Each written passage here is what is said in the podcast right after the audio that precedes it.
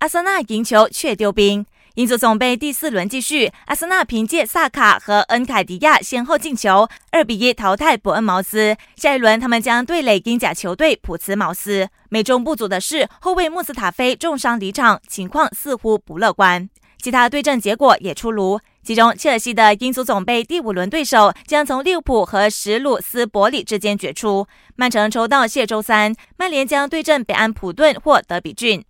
埃里克森转会加盟国米，看来已经尘埃落定。这位热刺中场昨天已经抵达米兰城，接受国际米兰的体检。只要一切顺利，埃里克森就会正式加盟。根据著名转会专家的说法，这笔转会费高达两千万欧元。国米结束最新一轮的意甲比赛后，主帅孔蒂缺席了赛后新闻发布会。有消息说，他是因为心跳过快，接受了队医治疗而提前离开球场，但具体情况暂时不明。